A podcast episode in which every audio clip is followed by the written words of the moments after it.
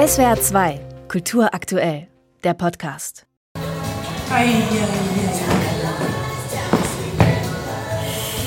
Lügen üben, ein Budenzauber heißt das Stück.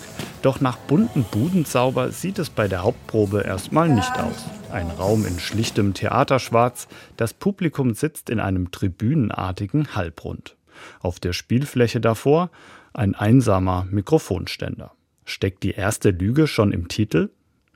Nein, denn in der nächsten Stunde folgt der reinste Budenzauber bei dieser Performance am Jungen Nationaltheater Mannheim.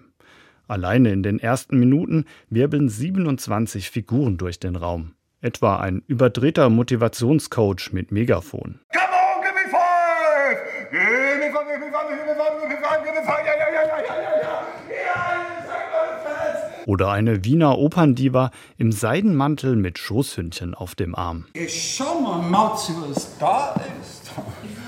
Jeder genommen. Ja, ja. Paderone. Alle Figuren im Stück werden dargestellt von zwei Schauspielern und einer Schauspielerin. Die wechseln in aberwitziger Geschwindigkeit Kostüme und Rollen. Berührungsängste sollte man als Zuschauer dabei nicht haben. Und wenn doch, werden diese abgebaut. Spätestens, wenn man von Darstellerin Soi Cho aufgefordert wird, gegen den Schulterpanzer ihrer Football-Ausrüstung zu boxen. Hit me.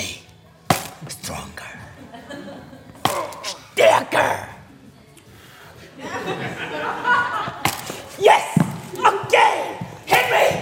So animiert taut das Probenpublikum immer mehr auf. Spätestens als Schauspieler Sebastian Reich im Dirigentenfrack alle gestenreich auf die Beine bittet. Darf ich bitte einen Ton haben?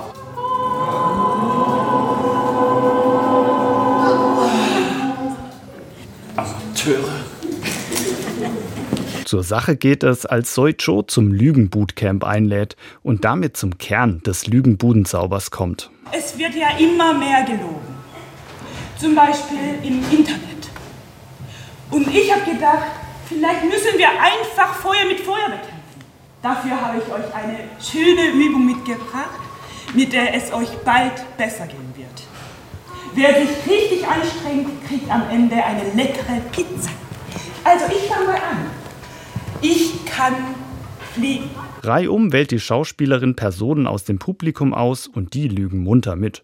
Bastian Sistich aus dem Regieteam erklärt später im Gespräch das Konzept des Stückes. Die Lüge ist in der Welt und ich glaube, es ist vor allen Dingen eine Einladung, sich mit ihr auseinanderzusetzen, wie sie funktioniert, wie sie wirkt, wann man mit ihr etwas anfangen kann, wann sie vielleicht auch wichtig ist und wann sie extrem gefährlich wird. Zielgruppe des Stückes sind vor allem Jugendliche ab 13 Jahren.